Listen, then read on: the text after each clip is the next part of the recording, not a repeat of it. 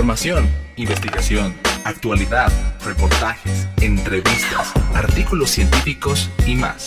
Todos los viernes a las 10 de la mañana y reprise los martes a las 22 horas. Escucha tu programa Así nomás, de la Sociedad Científica de Comunicación Social de la UCB, solo por UCB Radio.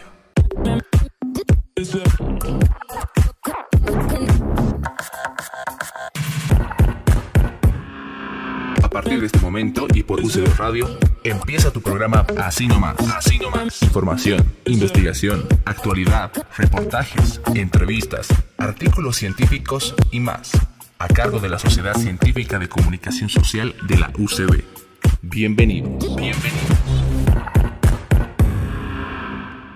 Muy buenos días y sean todos bienvenidos a la UCB Radio. Yo soy Alexia Ceballos y estoy acompañada de Enrique Carrasco y juntos les traemos un nuevo episodio de Así nomás, la, comunicación, está contigo. Un programa dedicado a la investigación comunicativa y sociológica de los estudiantes de la carrera de comunicación social de la Universidad Católica Boliviana. En esta ocasión estamos acompañados de Daniela Carvajal y Kevin Barrios, ex estudiantes de la carrera de comunicación social de la UCB.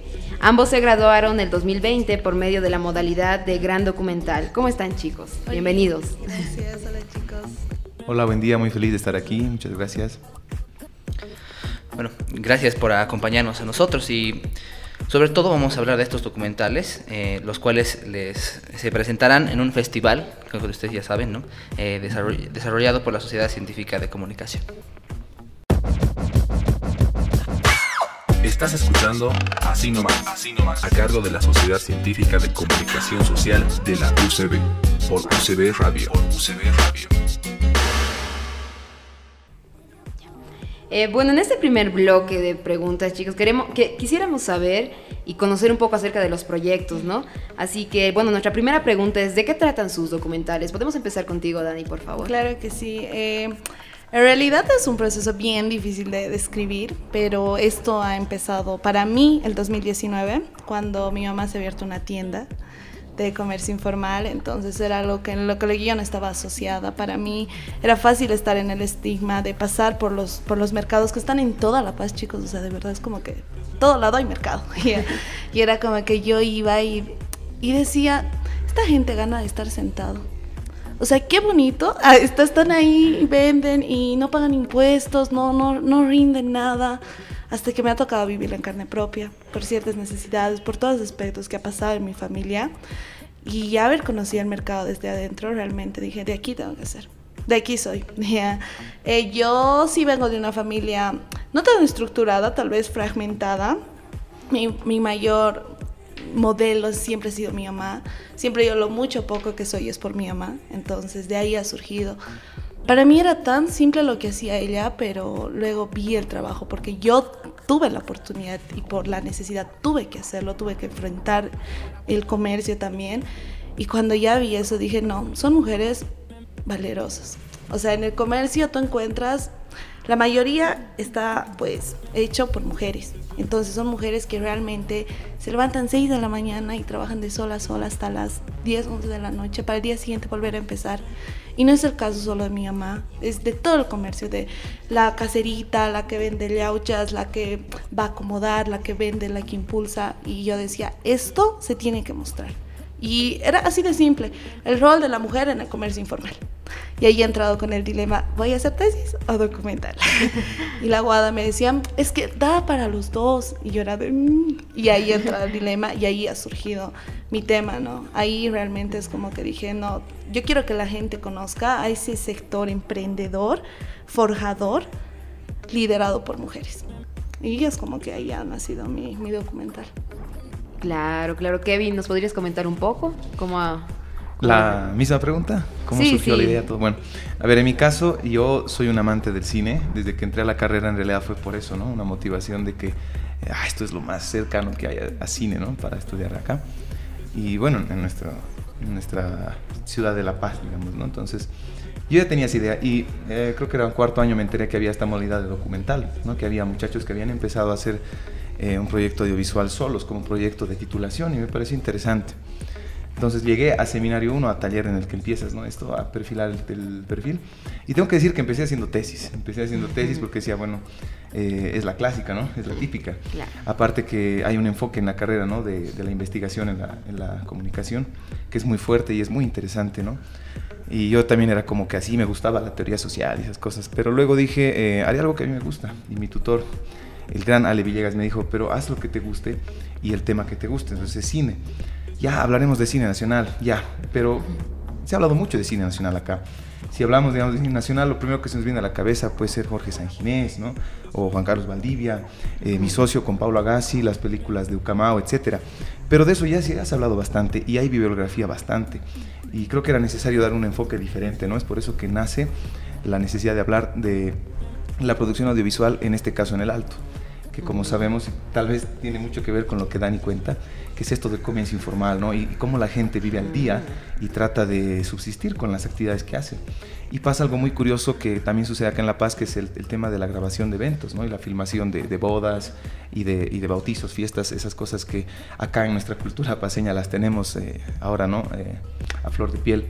Entonces, eh, había una camada de chicos que estudió en la Escuela Municipal de Artes, en el Alto, que era de la alcaldía, con recursos eh, muy limitados, con un presupuesto bajísimo. Creo que tenían una cámara para todo un curso de 20 o 30 estudiantes y, eran, una cámara, eran cámaras antiguas. Era cuando recién estaba naciendo lo digital acá. Y estos chicos, eh, algunos se metieron a hacer este, actuación, eh, otros empezaron a hacer esta filmación de eventos y de ahí nació como una generación de muchachos que empezaron a hacer películas propias. Y yo veía este tema y decía, ah, esto es alucinante, que hay que hablar de esto, es bonito. Entonces me lancé a la piscina y me lancé a esta experiencia de ir al alto y conocer eh, ¿no? a estos muchachos, cómo, cómo subsistían su actividad principal, que era esto de filmar bodas. Hay uno que incluso da clases de kung fu y ahí mismo ah, es su, es su isla de edición y, también alquila una peluquería al lado, entonces es una locura. Y tú ves ¿no? toda esta, esta variedad de intereses que hay y de, digamos, de de cultura, digamos, cinematográfica, ¿no? Porque hay gente que le gusta esto de las artes marciales, hay otros chicos que hacen cine eh, tipo así, eh, born o tipo, eh, ¿cómo decirles? Duro de matar, algo así, pero una versión en el alto, ¿no? Donde hablan sobre el microtráfico y, ellos se filman con sus armas y, le ponen su estilo, ¿no? Y esa impronta creo que en, el cine, como todo apreciador de la cultura, creo que queda ¿no? grabado y creo que es importante saber rescatar eso.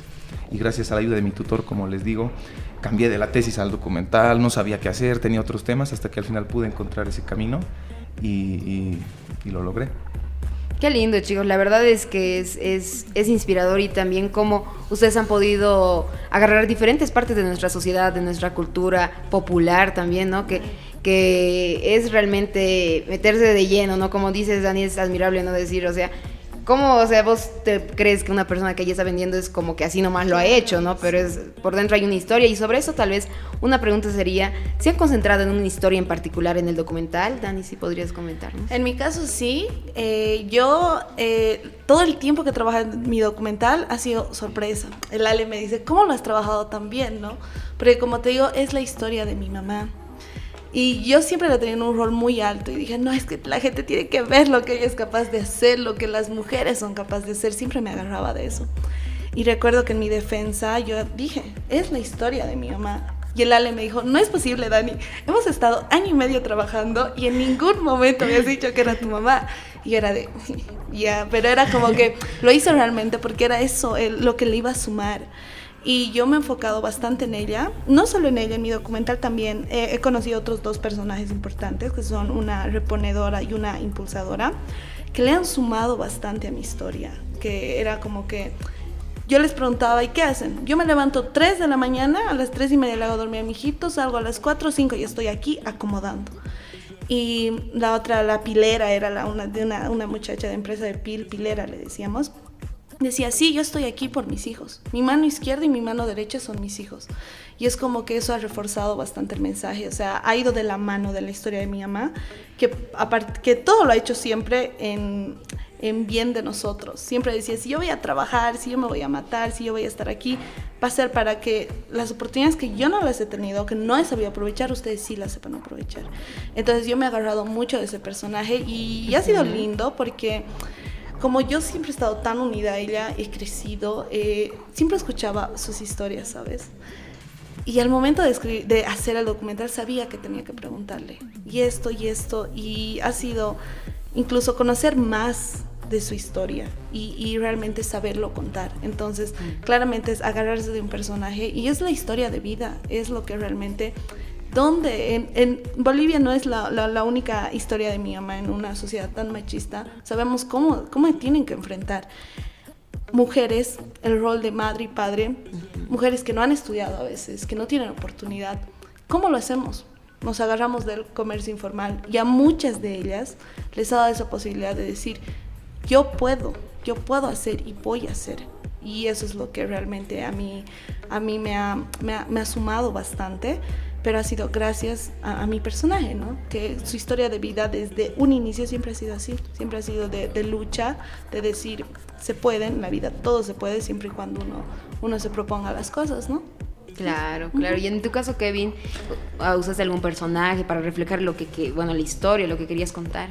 Bueno, ahí espero, si me extiendo mucho me van a acordar, pero porque lo bueno es que tenemos ahora dos, dos respuestas diferentes, ¿no? Dani dice que sí, se basó en su mamá. En mi caso no, no me basé en un personaje en específico. Lo que pasó fue que fui encontrando diferentes historias, porque como les decía, eh, el chico, digamos, el que más aparece en mi documental se llama Cristian Macuaga, que es un actor alteño que está en full películas alteñas. Es como que, por decirles, ¿no? Es, es como que el Brad Pitt de, de las películas alteñas, está en todas, ¿no? Yeah. Y siempre se mete a todos los proyectos. Y de hecho, él, él fue como que el, el, el, el, hilo conductor de todo. Porque eh, voy a conocer a Rodrigo Álvarez, que es el, que hace Kung Fu, el que graba videos de bodas con su, con su novia, ah, perdón, con su esposa, porque ya se casaron y de la nada está Cristian ahí. Me dice, ah, sí, es que él me ayuda y él eh, le gusta igual practicar arte marcial. Interesante.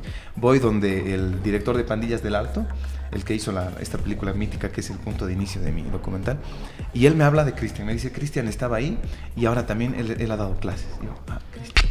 Voy a otro y me dice, igual, Cristian igual me ayuda. Está un chico que estaba haciendo su película y Cristian igual, en el rodaje, agarrando la cámara. Entonces yo digo, pucha, viejo, haces de todo, actúas, produces y, y todo. Sí, me dice, ¿no? Porque realmente ves la pasión. Entonces fui encontrando diferentes historias que cada uno, donde cada uno tenía, digamos, algo diferente que contar, ¿no? Y en el documental utilicé, digamos, un recurso audiovisual que fue un personaje ficticio que lo usé en blanco y negro para simbolizar, digamos, a todos, ¿no? Para hablar de todos a la vez y, como que representar, ¿no? Ese joven que, que nace, digamos, eh, en un contexto muy difícil económicamente, pero que siempre lucha por, por, conseguir sus sueños, ¿no? Que hay mucha gente allá que es igual apasionada por el cine y le encanta eso. Y es una, lo usa también de forma de subsistencia. Estás escuchando Así nomás, a cargo de la Sociedad Científica de Comunicación Social de la UCB, por UCB Radio. Por UCB Radio. Bueno, ya en esta segunda parte eh, vamos a hacer un pequeño resumen de lo que estamos hablando en el anterior bloque. Hemos visto de cómo han, eh, de qué trataban sus documentales, nos han contado un poco, cuáles han sido sus personajes, que nos decía que tenía no necesariamente uno, sino varios. Eh, y bueno, para seguir avanzando, lo que queremos hacer, eh, lo que nos, gusta, nos gustaría saber es cuál fue la experiencia de la producción de su documental, ¿no? ¿Qué retos han tenido? ¿Qué fracasos han habido? ¿Éxitos? Por favor. Está bien. Dani. Ay, chicos. Yeah. es como que, ah, para empezar, eh, ya de mí, desde el, desde el punto de inicio, siempre ha sido una dualidad era de hago tesis, hago documental, me dicen que funcionan los dos. Y ahí dije uno de, de, los puntos de inicio que me ha ayudado bastante, ¿quién quiero que lo vea? Puedo hacer la mejor tesis del mundo, pero va a estar al alcance de académicos. Sé que si yo le muestro mi tesis a mi mamá se va a poner feliz y todo, pero no lo va a leer. y tal vez es un aporte importante y de hecho toda tesis es un aporte importante a, al ámbito científico, pero yo quería llegar más allá. Yo quería que cualquier persona que la vea, cualquier mujer que se sienta en esa posición, se sienta identificada, interpelada y saber que se puede. Entonces desde ahí dije, no, ya, para empezar, esto se hace. Mm. Yo he empezado a acabar la materia ya el primer semestre del 2020. Oh, sorpresa, pandemia. No he podido hacer mucho. Eh, de hecho, he salido con un corto de 10 minutos que he grabado netamente en pandemia. O sea, yo salía, iba a la tienda, todo, pero se ha hecho en pandemia. O sea, todo lo que yo quería mostrar ya no estaba presente. Mm. El que yo quería mostrar el mercado de 6 de la mañana a 10 de la noche, como es todos los días, no se podía porque solo nos dejaban vender de 6 a mediodía, todos los días. Y dije, ya, no se ha podido. He logrado sacar un primer corte, un primer corte, sí, se ha podido, pero me sentía como que amarrada. Entonces ahí ya han surgido, han surgido bastantes problemas. Y ya para eh, todo ese proceso de agosto a diciembre he estructurado mejor, pero se me era imposible grabar. Porque el mercado que yo quería mostrar no estaba presente. Por el tema de la pandemia se han, se han hecho muchas restricciones. Entonces, hubiera sido un foco muy, muy pandemia, que no quería tanto así. Más bien lo que sí he podido mostrar es cómo se han adaptado a la pandemia. Eso sí, uno de los conflictos. Ya para 2021, más bien ya volvió toda la semi-normalidad. Y dije, ya, entonces aquí lo hacemos de nuevo. He vuelto a hacer, eh, para empezar, hay que armar un equipo de producción, chicos. O sea, uno solo contra el mundo no se puede, no es real.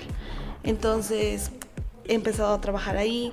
Creo que lo más lindo que ha sido es, y, uno se da cuenta en el trayecto, es que conoces a las personas indicadas. En el momento tal vez tú dices, no sé qué voy a hacer, que salga como salga, pero yo en el trayecto he conocido personas muy lindas. Tanto mis personajes como también una en específico que es Erlini, que es, ella es una compositora yo he hablado con ella, eh, eh, le, le, manifesté lo que esto significaba para mí, y hemos logrado trabajar juntas, ¿no? Eh, ella ha compuesto la música para, para mi documental, hemos ido a hacer grabación igual, entonces a, mí me ha gustado bastante porque con la persona que, que armé mi, mi producción, él, él, me ayudó bastante, me dijo, mira, ¿sabes qué? Yo trabajo con los de Veneno. Y él, ay, no recuerdo el nombre de él, que es uno el que toca en Veneno, me dice, él es muy, muy bueno y apoya este tema de, de cine, de, de, jóvenes que les gusta la producción y yo era de listo, ya entonces vamos, lo conocimos y él me dijo, sí, sí, yo te puedo hacer render, va a ser un tal costo, pero el mínimo. Y saben qué es lo interesante que uno no sabe que de hecho de sus estudios es uno de los mejores de Latinoamérica para grabar. Y uno no sabe, y mira, está en mi ojeta. Y yo he ido a unas calles así, ¿dónde estoy? He entrado a una casa, una casa cualquiera, y el estudio era toda una casa. Y yo era de, ¿qué estoy haciendo aquí? Y he conocido personas maravillosas que han sumado bastante a mi trabajo. Y siempre me voy a quedar con lo que me dijo Erlini. Cuando yo me fui a reunir a hablarle de que me componga la música, se sentó y me dijo, lo que está pasando aquí es magia. O sea, yo sé que hemos llegado, hemos coincidido porque vamos a hacer algo bonito. Y en un momento era tan técnico todo, te metías tanto, hay que editar, línea de tiempo, ¿qué, voy a hacer? Yo tenía cinco horas de grabación, que tenía que volver en 30 minutos. Entonces era como que, ay, ¿qué hago así? Pero entraba en un, tal vez en un contexto tan técnico de, ay, editar esto, pero ella me sacaba de eso, ubicas. Era realmente, me decía, se va a poder, se va a hacer esto, y realmente vamos, a hacer algo bien, me decía, este, este momento, por eso, ella siempre se manejaba por eso.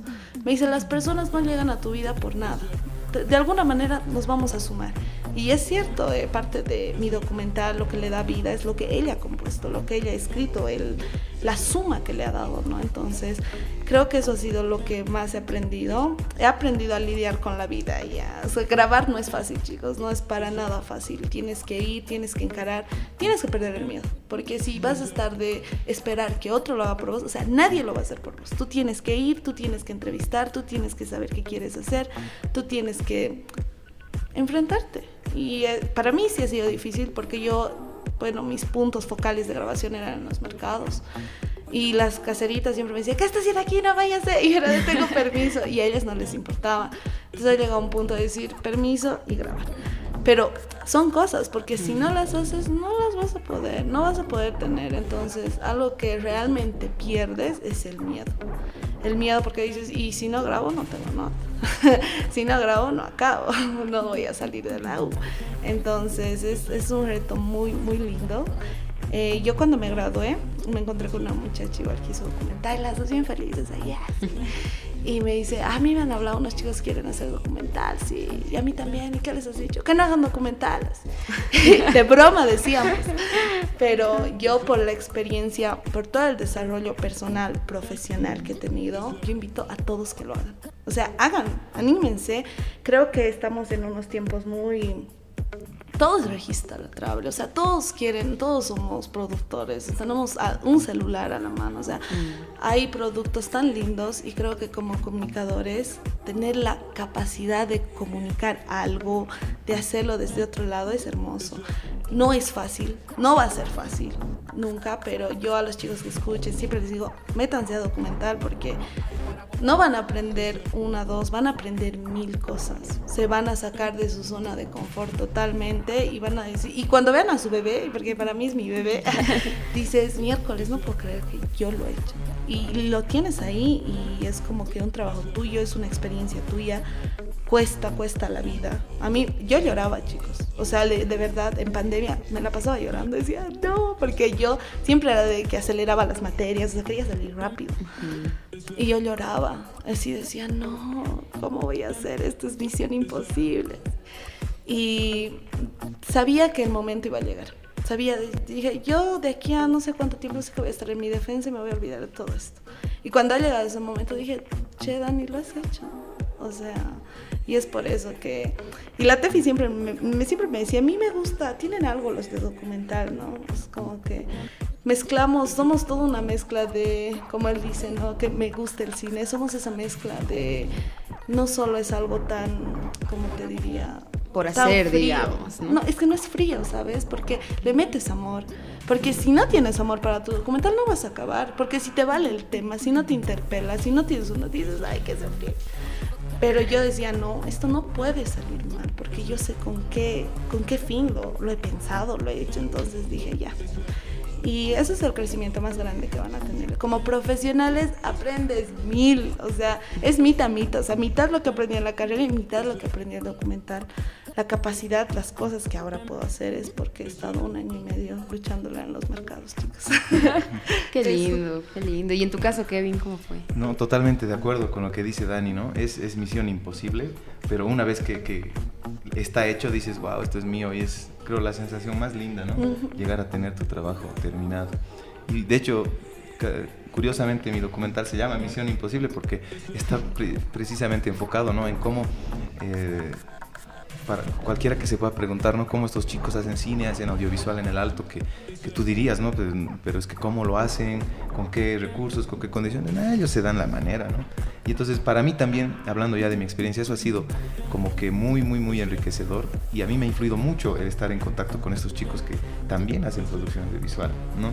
No era, digamos, como estar con compañeros de la U, porque es un contexto diferente, pero me ha permitido ver, digamos, ver su mirada, ¿no? Entender cuál era, digamos, su visión de las. Yo decía, ¿y por qué te gusta tanto a este chico Rodrigo que le gusta, era apasionado de Bruce Lee, las artes marciales, ¿no? Kung Fu.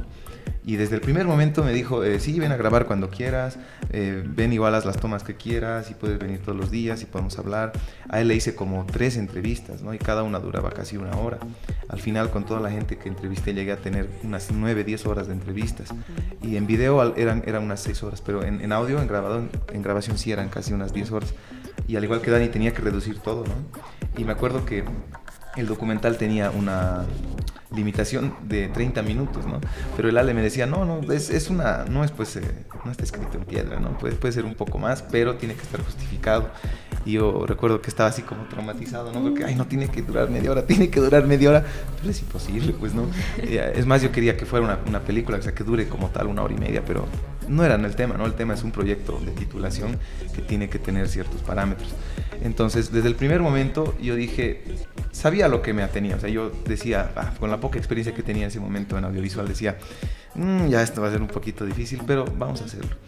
Y empecé, como se dice, ¿no? Te tienes que bancar la sola, porque yo em, eh, me hice mis luces, recuerdo que fui a comprar esas, eh, se llama chihuiñas, ¿no? Esos eh, como tolditos de fierro, ¿no? Donde las caseritas tienen de fierro para poner eh, una tela para vender sus cosas, ¿no? Fui a comprar eso y las corté, las adapté para colgar luces ahí, ¿no?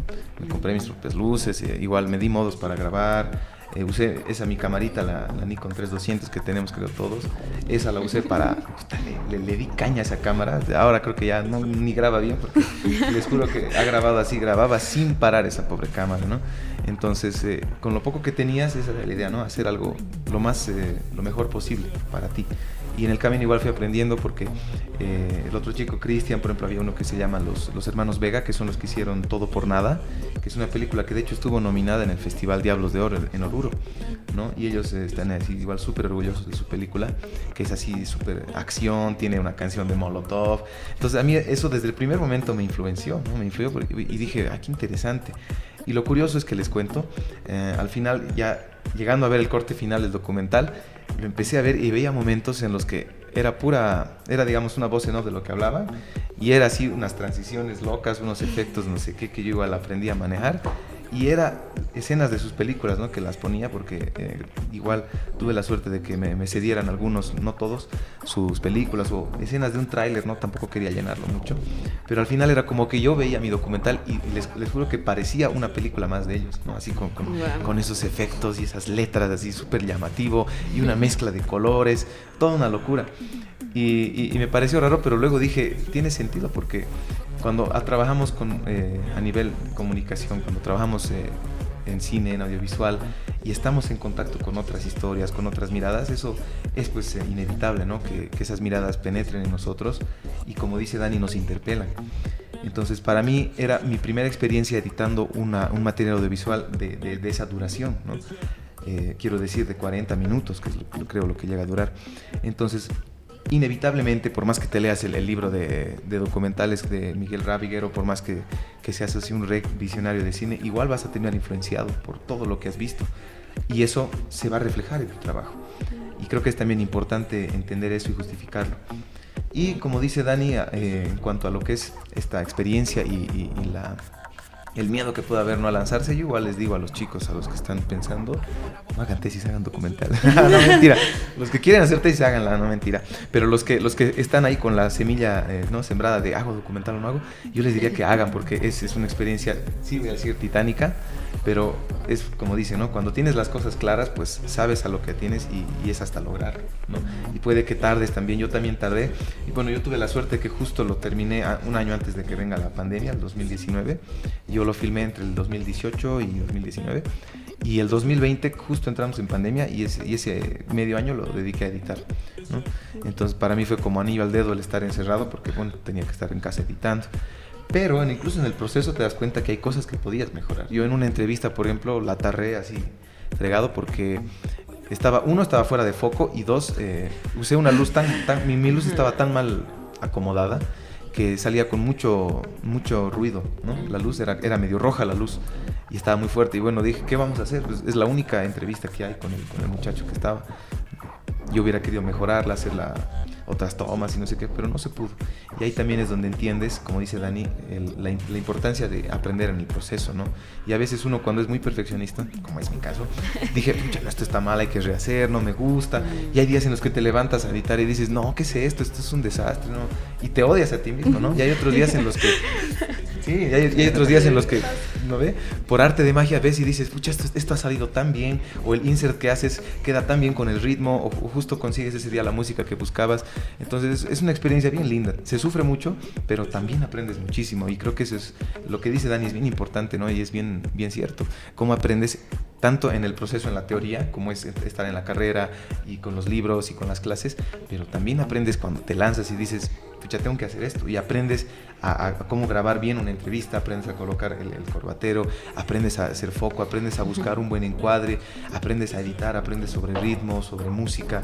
Y esas cosas nos sirven para todo, porque ahora ustedes saben que la competitividad y la el medio en el que estamos requiere que el comunicador no solo sepa redactar, no solo sepa sacar fotos, tiene que saber todo, tiene que saber editar, grabar entrevistas, hacer podcast.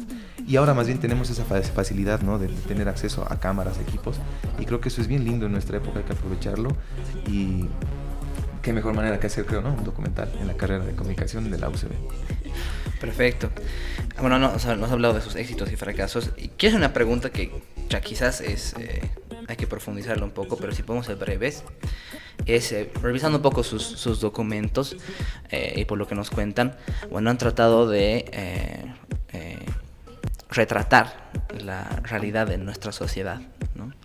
Entonces, em, y me preguntaba cómo han hecho ellos, él y ella, para, o sea, ¿qué, qué, qué han tenido que enfrentar para retratar una sociedad que es tan diversa, ¿no? que es tan diversa, tiene tantos colores, entonces qué, qué complejidad ha tenido esto, si podemos hacer ese ping-pong ahora y breve, pues vamos con Kevin, por favor. Ya, lo importante es siempre estar abierto, eh, si hay que decirlo de manera breve, es estar abierto a, a, una nueva realidad, a una nueva mirada, ¿no? Cuando enfrentas, digamos, un tejido social tan complejo como el nuestro, tienes que deshacerte de tus prejuicios, tienes que deshacerte de las cosas que tienes pregrabadas o preconcebidas, ¿no? Y siempre tener esa sensibilidad social que en la carrera se nos inculca de, de, poder acercarte a otro ser humano para entender su realidad, pero no viniendo como en la conquista, ¿no? no venir como Cristóbal Colón viene a las Indias y decir, ah, estamos descubriendo no sé qué mundo, por así decirlo. Sé que suena un poco brusco, pero es así. Hay mucha gente que, y por muchos años se ha hecho eso, ¿no? De, de, de como que entrar a otra realidad, pero como si tú fueras el que está descubriendo algo pero no, o sea, en realidad tú eres el que, el que va a aprender muchas cosas de, otra persona, de otra comunidad. Y creo que esa, tener en mente eso al momento de, explorar la historia que vas a explorar es bien importante para que la otra persona se abra a ti y te pueda contar su historia sin que, se, sin que suene y sin que tenga ese tinte de, de programa así de entrevista tipo documental bien forzado, ¿no? Donde la gente habla así súper incómoda y tú entiendes y, y, te das cuenta al tiro que, que, no es algo real, no es, no es algo natural, porque a veces incluso las entrevistas salen forzadas ¿no? y eso es algo que creo que es bien importante. Gracias, Kevin. Bueno, Dani, tú hace un momento decías, ¿no? Que eh, antes de que te toque eh, vivir la realidad de las, ¿no? de las, de las caseritas, así, ¿no? Eh, los veías como que ganan de estar sentadas, pero después viste que no era así. Entonces, igual a mí me pregunta, ¿no? ¿Cómo eh, hiciste para retratar eh, todo este mundo de, del comercio informal que es, me imagino que es súper, súper profundo? Sí, creo que todo parte desde la empatía y el respeto para cualquier tipo de trabajo, para cualquier ambiente que tú te vayas a, a, posicionar, siempre es importante saber dónde estás, ubicarte, ir en una posición. Y creo que eso nos los dan bastante en la carrera. El tema de decir dónde está mi ética, dónde están mis valores y hasta qué punto soy empático con la otra persona. Tengo que respetar los límites de esa persona, no transgredir tampoco de una manera mala. Entonces, para mí eso ha sido fundamental. Eh, incluso el trabajo ha empezado mucho más antes de una grabación. Yo no puedo ir y decir, te voy a grabar, estas son las preguntas, ir. Realmente ha sido un trabajo que me ha, me, me ha costado meses, ¿no? Porque tengo un poquito que socializar, tengo que romper esas barreras, porque cualquier persona, no por más comunicado que sea, si a mí me ponen una cámara de la nada, y es como que me, me están, pues, es invasivo. Entonces, para mí siempre, siempre va a partir de eso, del respeto, de saber dónde estamos, de ubicarnos dónde estamos, y justamente lo que decía Kevin, ¿no? O sea, no es ir y ya listo, yo lo sé todo, yo les he descubierto, pónganse así. No. Porque una cosa que tiene el documental es que no sabes qué te vas a encontrar o sea, no está escrito, no es como que ya yo voy a hacer esta entrevista y va a ser así y me va a decir eso y me va a servir para esto. No, yo estoy yendo con el micrófono y con todo, o sea, con toda la predisposición de ver qué es lo que me van a ofrecer cuál es su realidad, qué es lo que voy a obtener. Entonces, para mí fundamental siempre ha sido pasarme el tema de empatía y respeto. No, no ser invasiva, eh, incluso tratar de involucrarme más en el lugar, pero no desde un punto, yo soy la que está grabando, yo soy la que, no, sino decir, realmente quiero conocer. Yo no sé cuánto tiempo he estado vendiendo en la tienda de mi mamá, o sea, realmente sabía cómo era la, la, la interacción ahí. Entonces, de esa, esa, esa, esa, experiencia me ha dado la capacidad de realmente hablar bien, o sea, con, las, con mis fuentes. Ellas me decían, no, y había una chica justo que ella me dijo, ella me ha visto con la cámara y me ha dicho, yo quiero hablar, yo tengo que hablar. Y yo era de, gracias. es como que no te lo esperas. Lo mejor que te puede pasar. Sí, porque yo de hecho tenía más fuentes que he grabado, así bien, pero que no, no han entrado porque sentía que no, no, no aportaban, tal vez no, no, no he logrado tener ese, ese, esa, ese vínculo con esas personas. Pero con ella era como que no, yo quiero hablar, yo sé que voy a hablar así. Y me ha sumado tanto, porque desde un principio y con las personas que yo he trabajado, eran muy respetuosos al lugar y a, con la persona que se está trabajando. Creo que hasta controlar la manera de hablar, el tono, cómo nos es fundamental. Y somos comunicadores, pues tenemos que saber cómo relacionarnos. Y esa es la base de todo. O sea, el primer contacto que tú vayas a tener con tu fuente es lo que te da realmente el parámetro de decir, va a salir algo bien porque estoy generando un buen vínculo o se va a ir todo al poroto. Entonces son esas cositas que hay que ver desde el principio y como les digo, siempre vayan con la mente abierta, siempre bien y con total respeto y empatía.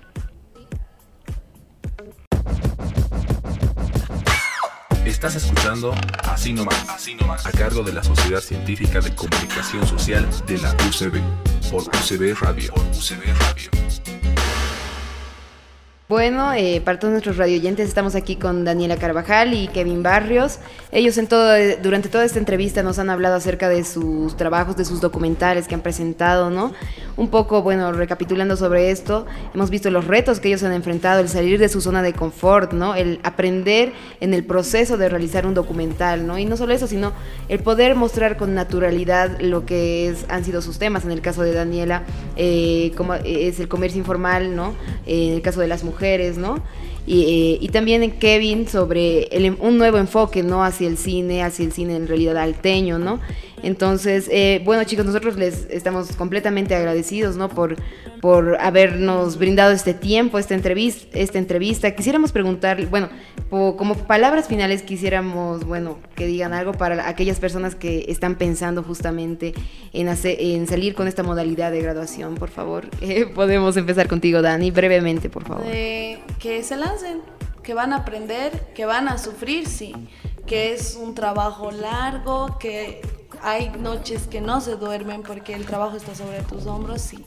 Que no va a ser nada fácil, no, pero el desarrollo, el crecimiento que van a tener como profesionales, eso nadie les va a quitar.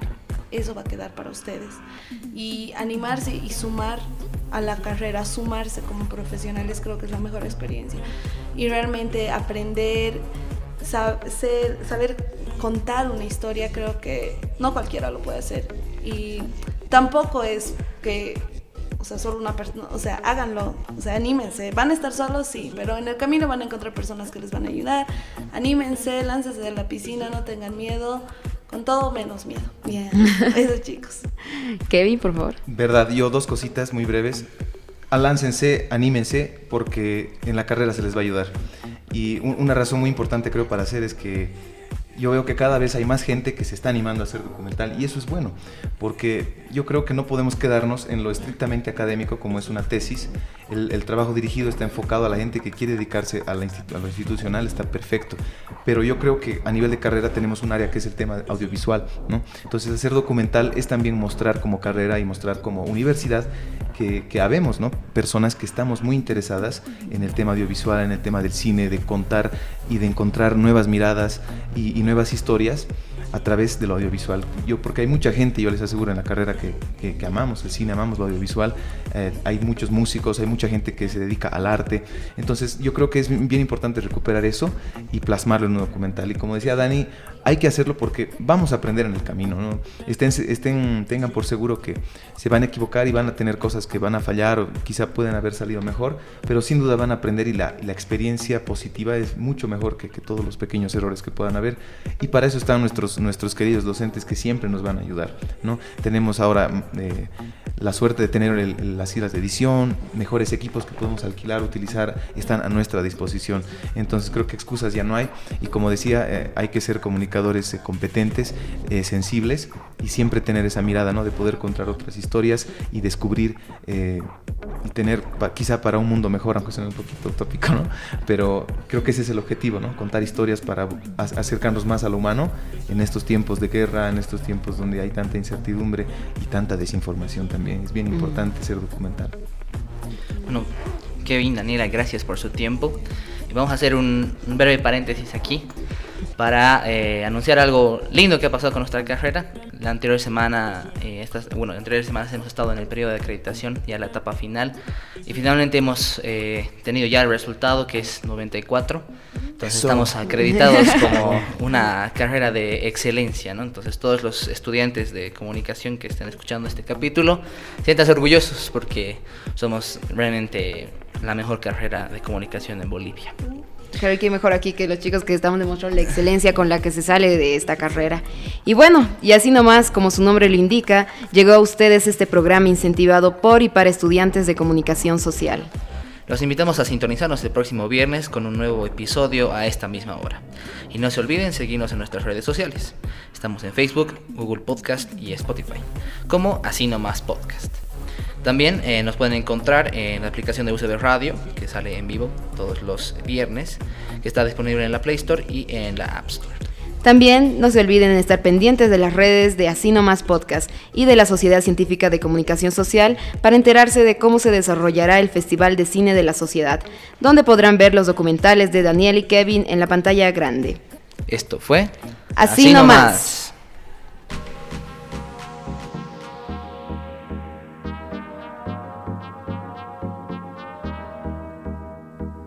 Ha llegado a su fin tu programa Así Nomás, Así a cargo de la Sociedad Científica de Comunicación Social de la UCB. Así Nomás. Será hasta la próxima semana por UCB Radio. UCB Radio.